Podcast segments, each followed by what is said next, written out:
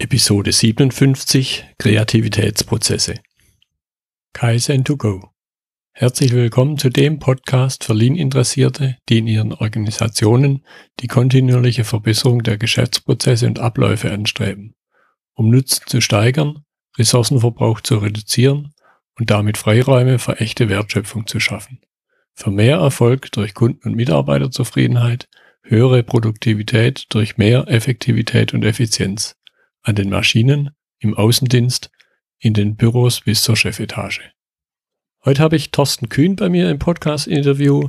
Thorsten Kühn ist Industriedesigner, beschäftigt sich schon seit vielen Jahren mit dem Thema Design, auch Kreativität, unterrichtet da. Und deshalb unterhalten wir uns ja heute über Kreativitätsprozesse. Hallo Thorsten. Hallo Götz, schön, dass ich bei dir sein kann. Ja, schön, dass du dabei bist. Ich denke, du kannst dich viel besser vorstellen. Sag noch ein paar Sätze zu deiner Person. Gut, also ich bin Industriedesigner, wie du schon gesagt hast. Das habe ich auch studiert. Ähm, habe ungefähr sieben Jahre lang ein eigenes Designbüro gehabt in den 90ern und habe in der Zeit einige Erfahrungen in diesem ganzen Bereich gemacht, was Design und Gestaltung angeht. Unter anderem auch in einem Bereich, der schon immer so ein bisschen ein ähm, Steckenpferd von mir war. Das war äh, Filmproduktion da habe ich auch die große Möglichkeit gehabt, während meines Studiums schon ähm, mit einem berühmten Regisseur zusammenarbeiten zu können. Das war der Roland Emmerich in der Designabteilung. Und ähm, ja, ich habe noch ein paar andere Sachen gemacht. Ich bin auch im ähm, Musikbusiness ähm, lange Zeit tätig gewesen. Das ist so eine andere Seite in mir. Und habe dann auch über beide Bereiche dann irgendwann mal das Lehren angefangen an einer Akademie in Stuttgart unter anderem auch an der SAE in Stuttgart, äh, an einer Hochschule in Wiesbaden, Rhein-Main-Hochschule und bin für die auch sogar in Bangkok gewesen und habe dort das Thema Design, ähm, Grafikdesign, Kreativität, ähm, Präsentationstechniken und alles, was so in dem Bereich äh, interessant war, gelehrt. Und ähm, ja, ist es so, dass ich mich schon immer auch eben mit den ganzen Hintergründen auseinandergesetzt habe, was Design und Kreativität angeht. Und habe mich da auch so ein bisschen in die Theorie reingearbeitet. Das hat schon sehr früh angefangen. Das war für mich schon immer sehr interessant, auch während dem Studium meine Kollegen und Kommilitonen zu ähm, beobachten, wie die so vorgehen, wie die mit Ideen umgehen, äh, wie sie sie umsetzen. Und das war sehr spannend. Und ich habe in der Zeit auch die ersten Ideen selber gehabt, ähm, um eine These aufzustellen, wie man mit Kreativität umgehen kann. Und ähm, ja, das hat sich bis heute nicht verändert. Das ist weiterhin spannend. Und aus dieser These entwickle ich gerade im Moment ein Buch ähm, mit einer Geschichte zur Kreativität. Und das Ganze hat damals eigentlich angefangen, ähm, dass ich einen Dozenten hatte, der Professor Schmalriede in Pforzheim, der mir ein paar richtige Flöhe in den Kopf gesetzt hat, die da immer noch rumspringen was das Thema vernetztes Denken angeht. Und ja, da bin ich, wie gesagt, immer noch dran. Hm. Ja, ich denke, das wird man noch ein bisschen vertiefen. Jetzt zum Einstieg, wie bin ich überhaupt drauf gekommen, dich anzusprechen? Verbesserungsthemen, und darum geht mein Podcast im weitesten Sinne irgendwo immer, hat natürlich auch was mit Ideen, mit Kreativität zu tun. Und wenn wir mal ganz vorne anfangen, dann sollte man sicher erstmal weil vielleicht nicht jeder so ganz direkt die Assoziation hat, überhaupt einmal die Frage stellen, was ist denn Kreativität überhaupt? Gut, ähm, ja, das ist ein weiter Begriff. Ähm, ich sage es immer so, ähm, Kreativität begleitet uns überall. Ähm, wir denken immer so kreative Berufe, sowas wie Musiker oder Maler ähm, oder Dichter, das ist eigentlich nur, das ist nur die Oberfläche, die wir jeden Tag eigentlich selbstverständlich tun, im Alltag, im Job, in der Freizeit. Und ähm, aber meistens fehlt uns irgendwie die, Name, die Wahrnehmung, dies bewusst irgendwie einzuordnen in unser ähm, tägliches Handeln und Tun. Und ähm, dabei gibt es allerdings viele Untersuchungen zu dem Thema, die uns da helfen können und, und auch Tricks und, und Techniken anbieten können. Ähm, meistens ist es so, also das ist zumindest mein, Ein mein Ansatz, ähm, dass man versucht irgendwie zu vermitteln, ähm, wie die Wahrnehmung, die eigene Wahrnehmung eigentlich ist im Zusammenhang ähm, mit, mit künstlerischen und formellen Fortschritten. Also ein, ein, Bild wie ein gestalterischer Prozess ähm, grundlegend zu planen und auszuführen ist. Und das ist eigentlich, das ist eigentlich so eine Sache, wo ich immer sage, ähm, Kreativität ist im Grunde genommen ein schöpferischer Prozess. Also es kommt ja auch aus dem, Ital äh, aus dem Lateinischen. Ähm, creare bedeutet Schöpfung oder erzeugen. Und in dem Umfang kann man auch sagen, dass es äh, eine schöpferische Kraft ist. Und in der Neuzeit wurde das zum Beispiel immer als Gottesgeschenk betrachtet. Ähm, also wenn man so die, die alten Künstler sieht, ähm, da hat man immer sofort gesagt, ja, die sind von Gott gesegnet und deswegen können die das alles, was sie da tun. Und das ist aber nicht ganz so. Also man hat verschiedenste Phänomene der Kreativität erforscht. Da gibt es also zwei Forscher, die das sehr, ähm, sehr umfangreich gemacht haben. Das ist einmal der Jericole Guilford und der andere ist der Edward Bono, der ist den meisten sogar ein mhm. bisschen bekannt. Die haben unterschiedliche Phänomene der Kreativität erforscht und ähm, forschende Meinung war, dass man einfach nur lang genug nachdenken muss, bis eine Lösung kommt. Und das stimmt allerdings natürlich nicht. Und der eigentliche Schlüssel, äh, der eigentliche Schlüssel zur Ideenfindung ähm, ist das Verlassen bekannter Denkwege. Also wenn wir ähm, uns überlegen, wie wir auf eine Idee kommen, dann ist es meistens ähm, sehr sprunghaft und ähm, sehr quer. Und wenn wir äh, in alle Richtungen anfangen zu denken, uns ein, beeinflussen lassen, dann kommen plötzlich solche Geistesblitze. Und diese Geistesblitze sind allerdings ähm, durch alles Mögliche ähm, beeinflusst, was uns von der Kindheit bis zum heutigen Zeitpunkt ähm, beeinflusst hat und äh, geprägt hat. Und in diesem Moment, ähm, wo dieser, dieser neue Gedanke kommt, ähm, dann sprechen wir meistens von Kreativität. Also es ist eher so diese, diese ähm, Vorstellung, die man hat, bevor man etwas Neues in die Wege leitet. Mhm. Und ähm, was vor allem De Bono gesagt hat, ist ähm, eine sehr interessante äh, Schlussfolgerung, ähm, dass Kreative im Grunde genommen Querdenker sind. Und er nennt das auch divergentes Denken und ähm, oder laterales Denken auch. Das ist so die gleiche Richtung, äh, indem man in alle Richtungen denkt und äh, alle themenübergreifenden Ideen sammelt, ohne drüber nachzudenken, ähm, keine Kritik dabei ausübt, ähm, alte Sachen, altbewährtes in Frage stellt und, und auch scheinbar Widersinniges einfach ähm, herauslässt. Und das macht den Kreativen eigentlich aus, dass er diese Ideen auch herauslässt. Mhm. Ja, da möchte ich jetzt mal genau den letzten Satz nochmal aufgreifen. Das macht den Kreativen aus. Und mal hier die Frage in den Raum stellen, wer ist denn eigentlich kreativ, deiner Ansicht nach? Ja, kreativ ist eigentlich jeder. Ähm, das ist so, dass wir bei dem Wort Kreativität immer an revolutionäre Ideen und große Erfindungen denken und äh, Genies wie Leonardo da Vinci oder Einstein oder sowas. Ähm, aber eigentlich stecken wir alle voller Kreativität und ähm, wir bergen ein beachtliches Potenzial in uns. Ähm, da muss einfach nur irgendwie der Funke überspringen. Und mhm. das kann man trainieren und systematisch vor allem weiterentwickeln.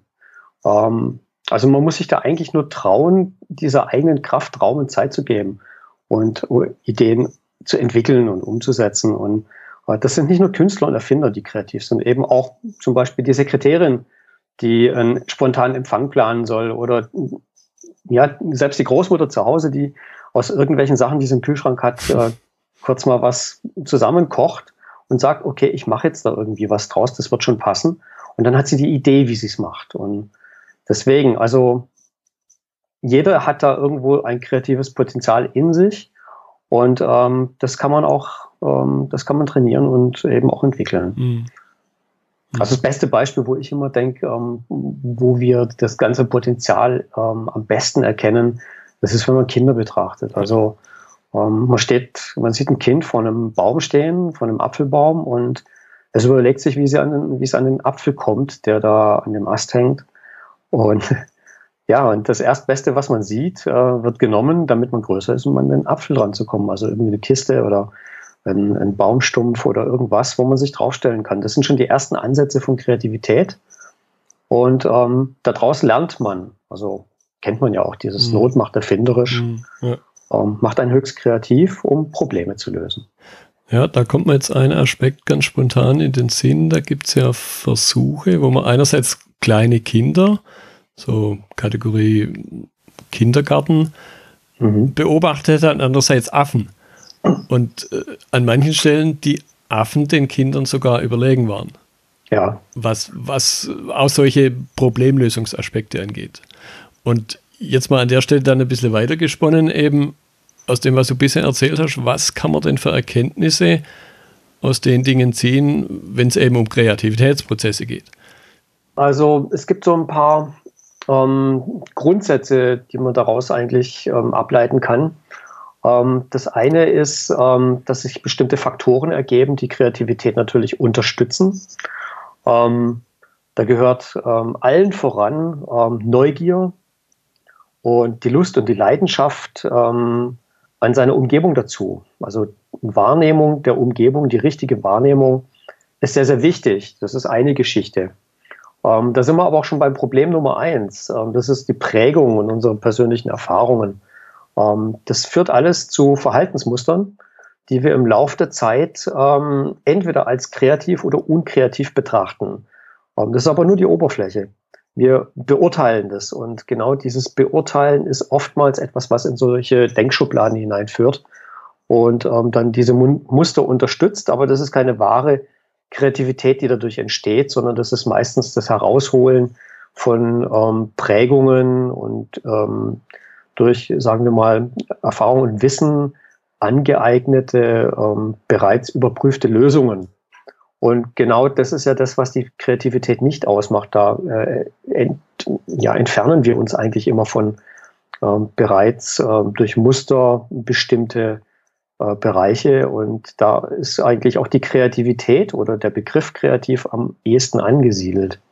Also Prägung ist ein sehr, sehr starkes äh, Moment, was mhm. da ähm, uns sehr, sehr stark ähm, ja auch emotional schon fast beeinflusst. Mhm. mhm. Okay, jetzt hast du ja schon ein bisschen angedeutet, das möchte ich noch etwas vertiefen. Zumindest habe ich das rausgehört, dass es eben auch Kreativitätsbremsen sind und oder Hürden, über die einem dann ja. im Weg stehen, wenn es um das Thema Kreativität, neue Ideen geht. Was sind da so in deiner Erfahrung die größten Hürden, die größten Bremsen? Hm, also es gibt schon so ein paar Killer-Faktoren. Ähm, was Kreativität bremsen kann, das ist mal, nennen wir es mal, der oberflächliche Ansatz. Das geht tatsächlich um Dinge, die einen direkt beeinflussen können. Also zum Beispiel ganz banal Schlafmangel. Wenn der Schlafmangel leidet, ähm, ist einfach nicht sonderlich kreativ. Da funktionieren ganz andere ähm, Funktionen im Körper, die einen davon wegbringen, Ideen zu entwickeln. Ähm, dann natürlich Angst. Ähm, das Thema Angst ist ein sehr, sehr großes Problem, weil eben, wie gesagt, vorher schon durch Prägung ähm, Erfahrungen erzeugt werden, die in bestimmten Situationen zu Ängsten führen. Ähm, es gibt so eine typische Angst der Kreativen, man nennt die auch die Angst vorm weißen Blatt. Ähm, das ist so eine, das ist so ein, ein, fast schon ein Synonym geworden für ein bestimmtes Verhaltensmuster. Also ähm, zum Beispiel Schreiber haben den sogenannten äh, Writers Block, ja. ähm, in dem einfach ein Moment entsteht, in dem die Angst siegt und dieses weiße Blatt nicht besudelt werden darf. So, jetzt kann man da natürlich tiefenpsychologisch rangehen und das wirklich sehr, sehr äh, ausführlich behandeln. Ähm, es stecken einfach Urängste auch mit dahinter, mhm. ähm, die einem dazu bringen, Angst vor der eigenen Kreativität zu haben, Angst vor Lösungen, ähm, die nicht sicher sind, ähm, Angst vor Verhaltensmustern, ähm, die einen außerhalb der bekannten Umgebung, die einen außerhalb der bekannten Umgebung führt. Und ähm, deswegen kommt ja auch da wieder dieser Spruch zum Tragen, äh, Angst ist ein schlechter Berater. Ja. Ähm, es geht wirklich um, um geistliche, äh, geistige Beweglichkeit ähm, die zum Beispiel Kinder eben haben. Äh, kindliche Naivität, Mut, Dinge in Frage stellen, ähm, das sind Fähigkeiten, die es zu bewahren gilt und zu fördern gilt. Und mhm. ähm, an, an, dieser Stelle muss dann eben auch die Angst wirklich ähm, versucht, in den Griff bekommen. Zu, äh, man muss die Angst vor der Kreativität selbst in den Griff bekommen. Also ich, ich sage immer, mit Humor geht zum Beispiel alles. Mhm. Ähm, das ist ein sehr wichtiger Faktor, Humor. Und dann natürlich ähm, Ärger und Zorn ähm, sind auch solche Sachen, ähm, wer aus äh, Zorn, also auch aus ähm, Ungeduld heraus versucht, kreativ zu sein, ähm, entdeckt gar nicht sein volles Potenzial, bevor die Luft äh, eingesaugt ist, mit der man atmet, kommt schon was raus, was man nachher vielleicht gar nicht so meint. Auch das sind so typische Killer für Kreativität. Mhm. mhm. Und dann natürlich ähm, allen voraus der Perfektionismus. Ja, da kann ich gleich schreien. Ja. Perfektionismus, ähm, das ist so ein Ding. Kreativität mag der Anstoß sein für eine Idee und dann versucht man an der Stelle auch ähm, etwas zu schaffen. Äh, es gibt dann einen Prozess, den man so durchläuft. Ähm, da komme ich später nochmal drauf.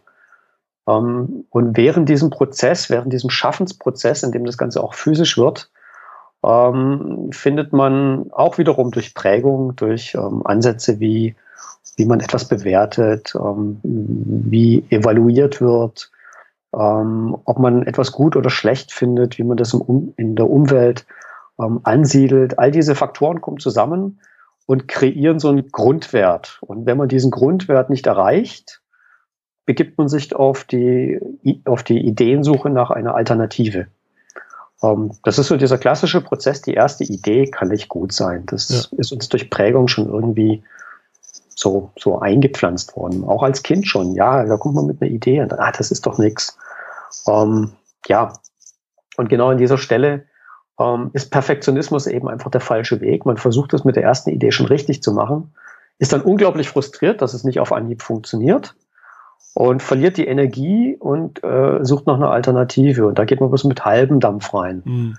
Und dann stirbt die Kreativität an dieser Stelle. Es wird immer schlechter und immer schlechter. Also ich, ich behaupte Perfektionismus und Angst, generelle Angst vor ja. der Idee. Das sind so die größten Kreativitätskiller. Okay. Jetzt möchte ich das auch noch ein bisschen vertiefen. Vielleicht ein Stück weit, weil ich als sagen wir mal, leichter Perfektionist damit auch immer mal wieder kämpfe wie kann ich die Bremsen überwinden, jetzt zu sagen, ja, sei halt nicht perfekt, ist ich manchmal leichter, kann ich aus eigener Erfahrung sagen, leichter gesagt als getan. Was sind so deine Tipps, wie überwinde ich sowas? Angst äh, habe ich nachher noch einen Gedanken, aber speziell auch diesen, diesen Aspekt Perfektionismus. Ähm, ja, da gibt es verschiedene Ansätze natürlich. Ähm, also Perfektionismus, wenn man mal darauf eingeht, ähm, Perfektionismus entsteht ja eigentlich aus der Angst. Ähm, es gibt ja so dieses Pareto-Prinzip, 20 Prozent Aufwand führen zu 80 Prozent Ergebnis. Ähm, wenn uns das nicht reicht, dann ist der Aufwand, den man dann betreiben muss, exorbitant. Mhm. Und ähm, das muss man sich manchmal bewusst machen, äh, um einfach zu sagen, ähm, im Ideenstadium, in dem ich Geistesblitze ähm, versuche zu äh, kreieren oder auch ähm, versuche die erstmal aufs Blatt zu bringen, ähm, ist ein wichtiger Prozess, das einfach nicht zu bewerten. Und sobald man sich beim Bewerten entdeckt, verschwendet man unglaublich viel Zeit. Und was dabei passiert, ist, dass alle Ideen, die hinten Schlange stehen, ja. keine Lust mehr haben. Und also das ist immer so mein erstes Ding. Ähm, man sollte auch seine eigenen Ideen wie in einem geleiteten, moderierten Brainstorming angehen. Da ist es so, dass es einen Moderator gibt, der innerhalb der Zeit, in der Ideen gestaltet werden, in denen Ideen ähm, präsentiert werden, dass diese Ideen nicht bewertet werden dürfen. Und dann kann man da sehr selbstdiszipliniert auch damit umgehen und sagen, ähm, ich stecke mir jetzt eine Zeit, fünf Minuten, und diese fünf Minuten sind nur dafür da, all die Ideen, die ich im Kopf habe, unbewertet aufs Blatt zu schreiben. Also das ist schon, schon mal so der erste, der erste Weg, um sich so ein bisschen mhm. auszutricksen. Funktioniert eigentlich immer sehr gut ähm, hat aber auch ein bisschen was damit zu tun, wie die Aufgabe gestellt ist. Und das ist Punkt zwei. Wenn eine Aufgabe nicht klargestellt ist, wenn die Richtung der Aufgabe ähm, nicht klar ist, wenn, wenn sie nicht ähm, ähm einfach und simpel definiert ist, die Aufgabe, dann entsteht auch ähm, wiederum eine Kreativitätsbremse, weil man natürlich hinterfragt und dass sich Ängste entwickeln können. Ähm, da sollte man schon darauf achten, dass wenn man kreativ sein möchte oder muss, ähm, man lieber mal hinterfragt, ja. damit die Aufgabenstellung einfach klarer wird. Ne? Mhm. Mhm. Und ganz wichtig, und äh, ich glaube, das kann man nicht oft genug betonen, man muss Lust drauf haben. Ja. Ich glaube, Kreativität entsteht immer nur, ähm, wenn man Lust und Leidenschaft für das Thema oder für die Aufgabe entwickeln kann. Also auch emotional angesprochen wird, wenn einen das nicht anspringt, dann kommen auch keine guten Ideen dabei raus. Hm, hm. Okay. Jetzt hast du gerade, äh, ich glaube, ich, da wird jeder was mit anfangen, den Begriff Brainstorming erwähnt. Mhm. Im Grunde ist ja eine Art Methode, eine Art Werkzeug. Was gibt es denn ja. noch für Methoden und Werkzeuge, um Kreativität zu fördern? Ähm, ja, da gibt es einiges. Ich, ich fange mal nicht bei den Techniken an. Ich fange mal ähm, damit an, ähm, einfach mal Neugier zu wecken. Ich glaube, das größte Problem ist oftmals, ähm, dass man sich bei gegebener Aufgabe ähm, nicht feststellen kann, wo man sich als Person befindet innerhalb dieser Aufgabenstellung. Das kann man natürlich, um Lust und Leidenschaft, wie ich gerade schon gesagt habe, zu entwickeln, ähm, erstmal versuchen, in ein Umfeld zu bringen, in dem man ähm, Neugier entwickeln kann, in dem man eine Lust und eine Leidenschaft dafür empfinden kann. Also mein erster Weg ist immer erstmal die, die Umgebung dementsprechend äh, auszustatten. Also ich versuche erstmal immer ähm, eine Umgebung zu schaffen, in der ich mich wohlfühle. Ähm, ein Umfeld zu schaffen, in dem ich Inspirationen bekomme, ähm, die, die etwas initiieren in mir. Und äh, das kann man natürlich auch für andere anwenden, indem man eben versucht, auch diese Umgebung zu schaffen. Ähm, und wenn es bloß für einen geringen Zeitraum ist. Und beim Brainstorming zum Beispiel als eine der möglichen Techniken, die man dann anwenden kann, ähm, hat man noch die Möglichkeit, ähm, in dieses Environment andere Personen einzufügen. Und äh, je wohler man sich mit diesen Menschen fühlt, desto kreativer ist man natürlich. Das ist also so die erste Möglichkeit, die ich immer versuche ähm, äh, anzusetzen, also so, so eine Art Wohlfühl-Umgebung mhm. äh, zu schaffen. Das ist übrigens auch ein Bestandteil einer sehr äh, interessanten Kreativitätsmethode, ähm, die ähm, ein sehr berühmter ähm, und sehr erfolgreicher Künstler äh, sogar mit seinem Namen versehen hat. Das ist die Walt Disney Methode. Ja. Ähm, in der Walt Disney Methode äh, gibt es eben genau diese Ansätze, ähm, dass man erstmal versucht, ähm, die Träume aus dem Kopf zu entlassen. Also ähm, damit wieder Platz ist für andere Gedanken. Und er hat das sehr, sehr interessant aufgebaut. Deswegen mag ich diese Methode eigentlich auch sehr, sehr gerne. Ähm, sie hilft einem, neue Perspektiven zu finden zu einer Idee. Und er hat einfach gesagt, ähm, er schafft drei unterschiedliche Räumlichkeiten, in denen man sich als Mensch in eine unterschiedliche ähm, Handlungs- und Bewertungsposition bringen kann. Das erste ist der Träumer. Ähm, der ist subjektiv und äh, enthusiastisch orientiert. Das heißt, äh, in dieser Umgebung sollte man sich so wohlfühlen, ähm, dass man auch träumen kann. Und wenn es auf dem Sofa ist mit ähm, einem Feuer vor einem in, in der Wand und äh, Dinge, die einen in so eine Art ähm, Nachdenkprozess bringen, der einem wirklich gut tut, mit dem Kaba daneben oder was auch immer. Und ähm, hier werden praktisch Ideen entwickelt, die jenseits von jeglicher, äh, von jeglichem praktischen Urteil sind. Und ähm, der nächste Schritt ist dann, dies dem Realisten zu übergeben, ähm, der versucht, einen pragmatischen, äh, praktischen Standpunkt einzunehmen, ähm, der versucht, ähm, Aktivitätspläne damit zu entwickeln. Und der untersucht einfach die notwendigen Arbeitsschritte, damit das weitergehen kann. Also der ist dann eher in so einer Arbeitswerkstattumgebung, in der man Mittel zur Verfügung hat, herauszufinden, wie viel Realitätsnähe hat denn diese Idee. Und wenn man aus dieser Idee dann die, die, die Mechanismen und die Voraussetzungen geschafft hat, ähm, dann versucht man den nächsten Raum äh, innezuhalten und das ist dann der Raum des Kritikers. Und der Kritiker, der ist die Herausforderung, ja, der prüft die Vorgaben ähm, der anderen beiden. Und der hat nur ein Ziel, der will aus dieser Idee ähm, konstruktive und positive Kritik entwickeln, damit die Fehlerquellen identifiziert werden und diese Idee umsetzbar wird.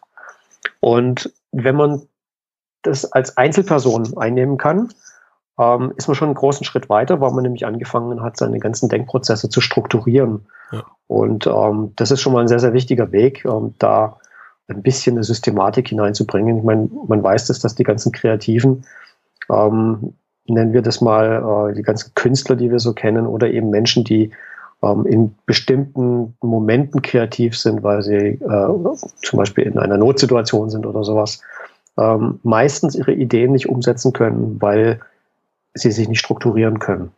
Und deswegen ist eigentlich diese Walt Disney Methode eine sehr, sehr einfache Methode, um so die erste Struktur mal in seine ganzen Ideen äh, hineinzubringen, um sie auch umsetzen zu können. Okay, da haben wir jetzt vor allen Dingen über Einzelpersonen geredet. Manches Brainstorming zumindest kann ich auch in der Gruppe einsetzen. Gibt es noch wo, was, wo du sagen würdest, für eine Gruppe ist das so dein Mittel der ersten Wahl? Ähm, Brainstorming, jein. Also Brainstorming ist für mich immer der Anfang, ähm, weil äh, es ist für mich ganz wichtig, dass der Kopf frei ist. Ähm, der Kopf befreit sich erst, wenn man das Brainstorming geübt hat. Brainstorming kann auch nicht jeder sofort. Also ich habe immer wieder die Erfahrung gemacht, ähm, dass beim ersten Brainstorming in einer neuen Gruppe ähm, die Hemmungen einfach zu groß sind, ähm, sich wirklich mitzuteilen. Ähm, es gibt immer ein paar Platzhirsche, die vor Ideen bersten und es gibt immer welche, die sich da nicht trauen. Und ähm, das ist aber eine Geschichte, die muss man sich, das muss man einfach üben. Und deswegen ist für mich ein Brainstorming trotz alledem immer der Anfang, um Freiheit im Kopf zu schaffen. Und zwar für alle Parteien. Und ähm, ich kombiniere das aber immer ganz gern gleich mit einer Methode, in der ich dieses, ähm, dieses erste Ergebnis des Brainstormings versuche in ähm, Zusammenhänge zu bringen. Das ist das sogenannte Mindmapping. Ähm, in der Mindmap ähm, versucht man Ergebnisse aus dem Brainstorming ähm, ohne zu tiefgreifende Bewertung ähm, schon mal in den Mittelpunkt zu stellen einer grafischen virtuellen Karte. Das kann man auf dem Whiteboard schreiben, das kann man auf ein großes Blatt Papier schreiben, je nachdem, wie viele Leute daran beteiligt sind. Und dann versucht man aus diesen Begriffen, die man dann um diesen Hauptbegriff anordnet, ähm, neue Schlüsse zu ziehen, neue Ideen, neue Ansätze, ähm, sich neu inspirieren zu lassen für weitere Gedanken, die da dazukommen. Und ähm, hat dann dabei schon eine gewisse Strukturierung vorgenommen. Und diese zwei Faktoren, also diese zwei Techniken zusammengenommen, Brainstorming und das Mindmapping, als einen Bogen führt meistens schon zu einer sehr, sehr kraftvollen Bewegung in eine Richtung. Und wenn ich die, Regung erst, die Richtung erstmal habe, ähm, dann kann ich da wieder weitergehen und kann wieder entweder neue Ideen aufgrund dieser Basis entwickeln, der Fragestellung, die dann entstanden ist. Oder aber ich versuche einfach ähm, hier jetzt mal den Realisten ranzulassen und das mal zu hinterfragen, was da kommt und Bewertungsschemen zu entwickeln. Mhm. Das wäre so, so der erste große, wichtige Schritt, den ich eigentlich fast immer mache am Anfang. Mhm. Jetzt habe ich vor, vor ja, Jahren, kann man da schon sagen, zumindest aus dem Augenwinkel raus, eine Methode mal kennengelernt, wäre schon fast zu viel gesagt, nennt sich Tritz. Mhm. Ist in, in der damaligen Sowjetunion, wenn ich es richtig weiß, in Russland entstanden. Äh, habe ich so rausgelesen, ich möchte nicht für mich in Anspruch nehmen, dass ich die beherrsche, dass es ein sehr strukturiertes Vorgehen ist, wo ich halt äh, anhand von bestimmten, ich nenne es jetzt mal spontan, Denkpfaden Ideen entwickle oder mhm. provoziere aufgrund, was hältst du von so einer Vorgehensweise? Das kommt aber ganz drauf an, in welchem, ähm, in welchem Moment man steckt in diesem kreativen Prozess. Ähm, da kann ich ein bisschen was dazu sagen, weil die, dieser ganze Prozess, ähm, wie er abläuft, ähm, das habe ich zumindest im, in, im Laufe der letzten Jahre entdeckt, ähm, folgt immer einem bestimmten Muster. Und ähm, dieses Muster, das ist eigentlich, eigentlich ist das, ja, das ist äh, paradoxerweise ähm, hat Kreativität in seiner Entwicklung, wie wir sie umsetzen, äh, einen gewissen Musteransatz. Und dieses Muster wiederum, ähm, ich habe es äh, kreative Spirale genannt, ähm, folgt einem Weg. Dieser Weg, der führt über ähm, de, die erste Idee, ähm, zu einem Moment, in, der, in dem durch Prägung, ähm, wie ich vorhin schon gesagt habe, äh, Alternativen entwickelt werden müssen. Das ist so ein Drang in uns. Diese Alternativen führen zu einem Moment, in dem man ähm, keine Bewertung mehr vornehmen kann, weil sie sich alle angleichen.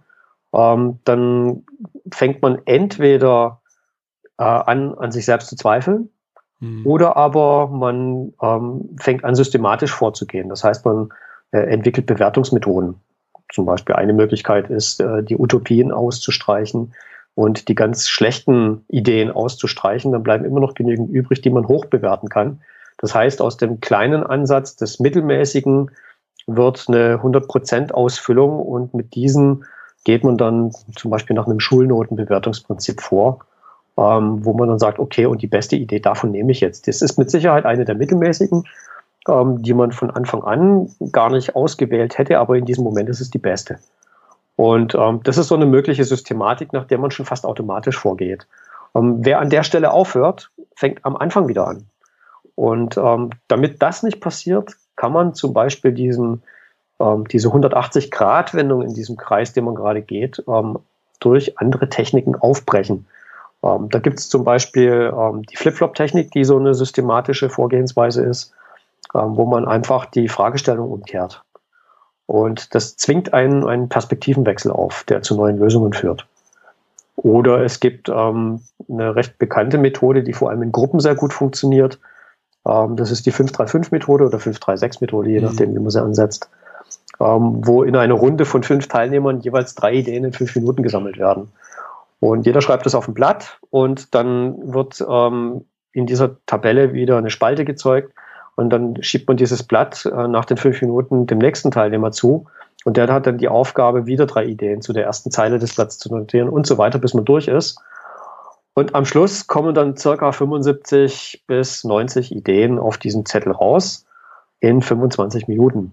Das ist eine sehr, sehr effektive Methode.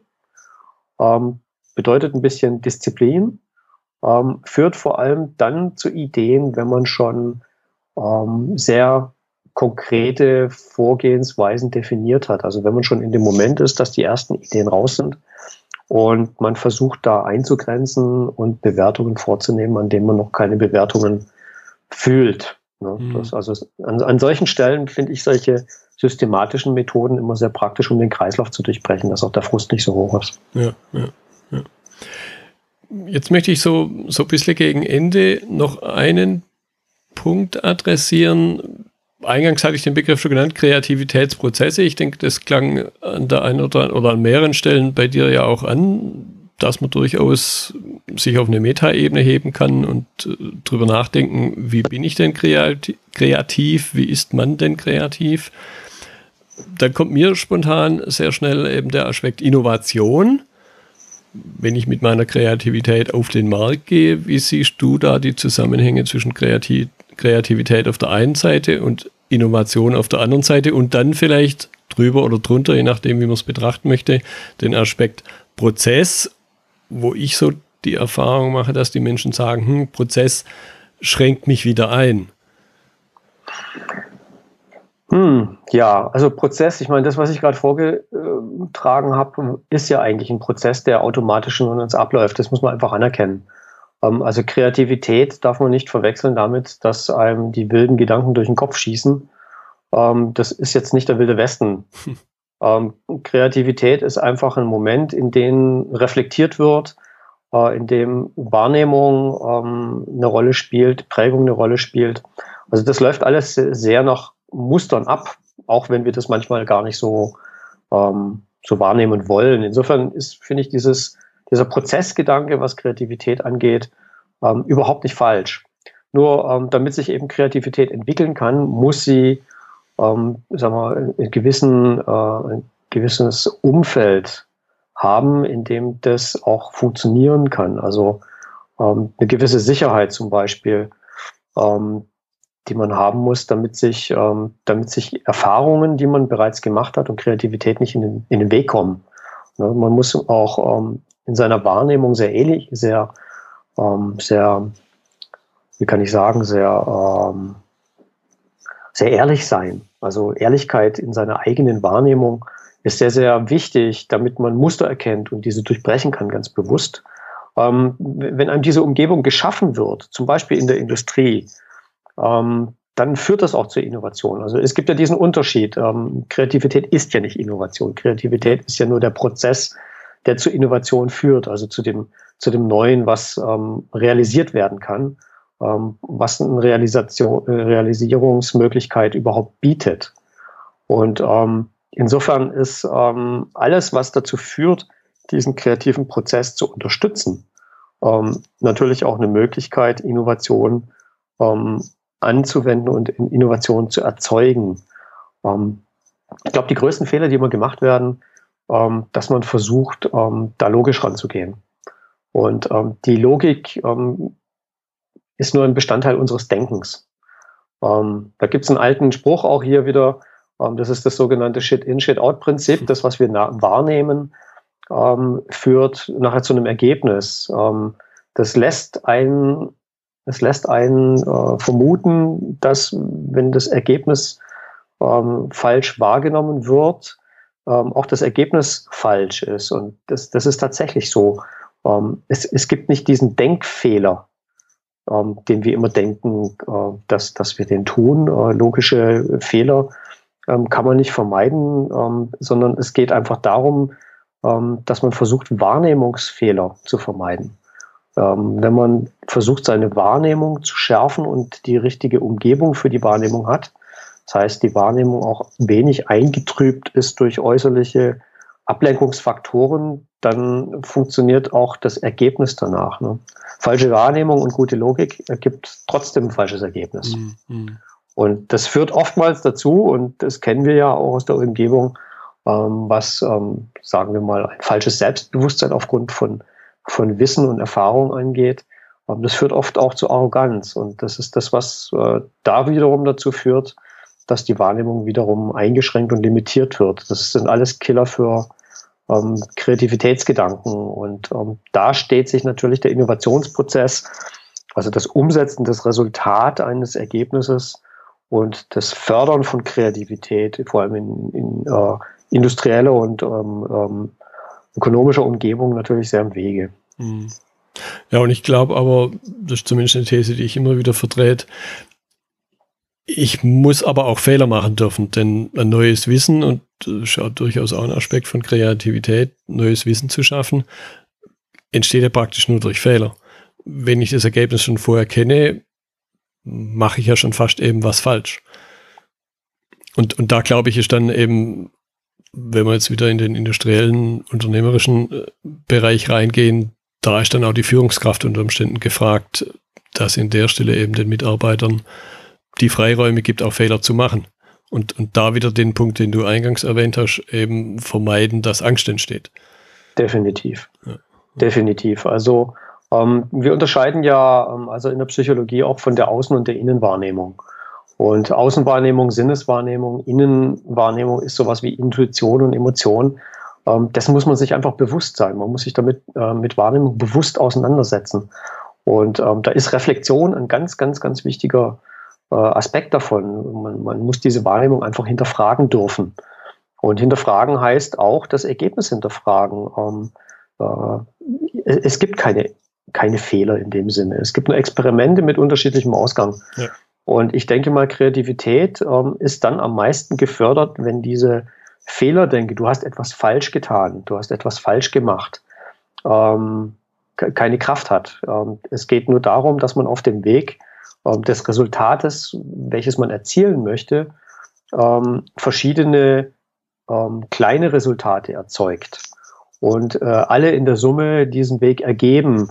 Und da geht es gar nicht darum, ob das jetzt ein falscher oder ein richtiger Weg ist. Und ähm, für mich ist es ganz arg wichtig, dass da ähm, Sicherheit geschaffen wird in der Erfahrung, also auch ähm, Fehler, in Anführungszeichen Fehlererfahrung, ähm, einfach einen Wert hat, der äh, positiv ist. Ja. Eine positive Deutung. Definitiv, ja. So, sonst kann man keine Muster durchbrechen, äh, äh, erkennen und durchbrechen. Das geht einfach nicht. Ja. Also die, diese Verarbeitung dieser Gedanken muss auf einer positiven Linie passieren. Ähm, sonst ist der Gedanken in dem Moment, wo er negativ wird, äh, ausgeklammert. Und es gibt nichts Schlimmeres, als ähm, beim Rückblick ähm, sich nicht mehr daran erinnern zu können, welches diese Gedanken waren, weil sie hätten in einem anderen Umfeld eventuell ähm, zu neuen Lösungen geführt. Und so äh, hat man sich selbst aus diesem ganzen System herausgenommen und vergisst es. Und das ist das Schlimmste, was passieren kann, dass Ideen und Gedankengänge, die innovativ gewesen wären, hm. äh, vergessen werden. Ja. ja. Ja, okay. Durch Prägung natürlich, ja. Ja, so, jetzt hattest du mir erzählt, du bist gerade in den Gedanken an einem neuen Buch. Magst du da noch ein, zwei Sätze dazu mhm. zum Abschluss erzählen? Ja, gerne. Ähm, das Buch ähm, ist ein bisschen ein Handbuch. Und zwar, ähm, ich habe mir, wie gesagt, ähm, über die Jahre hinweg, über diesen äh, Prozess, den ich vorhin schon angesprochen habe, die kreative Spirale, viele Gedanken gemacht.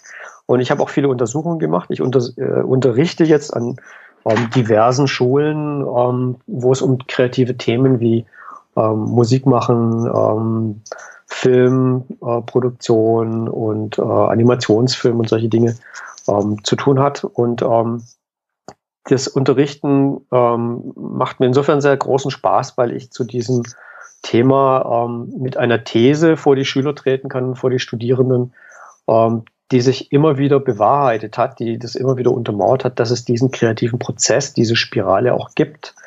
Und ähm, in diesem Buch, was ich gerade schreibe, oder ich schreibe eigentlich schon seit einer ganzen Weile dran, weil es eben immer wieder durch neue ähm, Einflüsse äh, erweitert wird und vertieft wird, geht es im Grunde genommen um unseren Denkprozess, mit dem wir unsere ersten Ideen weiterentwickeln, ähm, bis an den Punkt, an dem wir sie akzeptieren als Idee, als äh, kreativen Prozess positiv bewerten ähm, um die Umsetzung, die sich daraus äh, ergeben würde, ähm, auch anzufangen. Also es gibt immer so typische Prozesse wie zum Beispiel ähm, ähm, der Chef in einer Werbeagentur kommt rein, wir haben eine neue Kampagne für den Kunden XY, der stellt ähm, Suppen her und ähm, lasst euch was Neues einfallen für die Dosen, die er macht. Und dann stehen die Leute erstmal äh, begossen da und einer sagt, ich habe sofort eine Idee. Und dann fängt dieser Prozess einfach an. Und das stößt an und ähm, das Wichtigste dabei ist ähm, zu kommunizieren natürlich, ähm, es rauszulassen, mit anderen zu besprechen. Und dieser ganze Prozess fängt an, vorwärts zu laufen. Und diesen ganzen Prozess habe ich untersucht im Detail und habe äh, die Details auch dabei ähm, in Versuchen mit Schülern, ich muss so schön sagen, ich mache keine Tierversuche, ich mache Schulversuche. ähm, habe ich äh, untersucht jetzt in den letzten zehn Jahren und bin immer wieder zu erstaunlichen Ergebnissen gekommen bei Menschen, die sich selbst als nicht kreativ mhm. halten. Ähm, die sogenannten Kreativen, die immer Ideen haben, bei denen trete ich natürlich offene Türen ein. Aber ähm, wen ich vor allem damit anspreche, sind Menschen, die einfach sagen, ich bin nicht kreativ. Und das gibt mir eigentlich immer so das Gefühl, dass ich auf dem richtigen Weg bin und Insofern versuche ich auch genau diese Menschen mit dem Buch anzusprechen. Ähm, ich bin, bin nicht kreativ, gibt's nicht. Ja. Ähm, man kann das entdecken, man kann den Blick ähm, so auf sich selbst richten, dass man diese Kraft entdeckt und ähm, dass man sich dabei auch helfen lässt und äh, das entwickelt und dadurch auch mehr natürlich sein eigenes Selbstwertgefühl, sein eigenes Selbstbewusstsein ähm, entwickelt und vor allem, das ist, wie ich am Anfang schon gesagt habe, ähm, ganz wichtig, ähm, die Angst bekämpfen kann, die einem da im Weg steht. Ja, ja. Ja, das fand ich jetzt einen schönen Abschluss, weil ich denke, da schließt sich dann die Klammer wieder zu meinem Thema, zu Verbesserungsprozessen, die ja durch Kreativität nur gefördert werden können und auch da eben Angst vermeiden und äh, die Aufgabe von Führungskräften, sowas, sowas anzustoßen. Dorschen, genau. ich danke dir sehr für die Zeit heute. Gern geschehen. Und bin schon gespannt, wenn dein Buch rauskommt. Und ich denke, da wird man uns mit Sicherheit dann weiter austauschen. Das werden wir auf jeden Fall tun. Also. Vielen Dank, Götz. Bis dann. Tschüss. Bis dann, Götz. Tschüss. Das war die heutige Episode im Gespräch mit Thorsten Kühn zum Thema Kreativitätsprozesse. Wenn Ihnen die Folge gefallen hat, freue ich mich über Ihre Bewertung bei iTunes. Notizen und Links zur Episode finden Sie auf meiner Website unter dem Stichwort 057.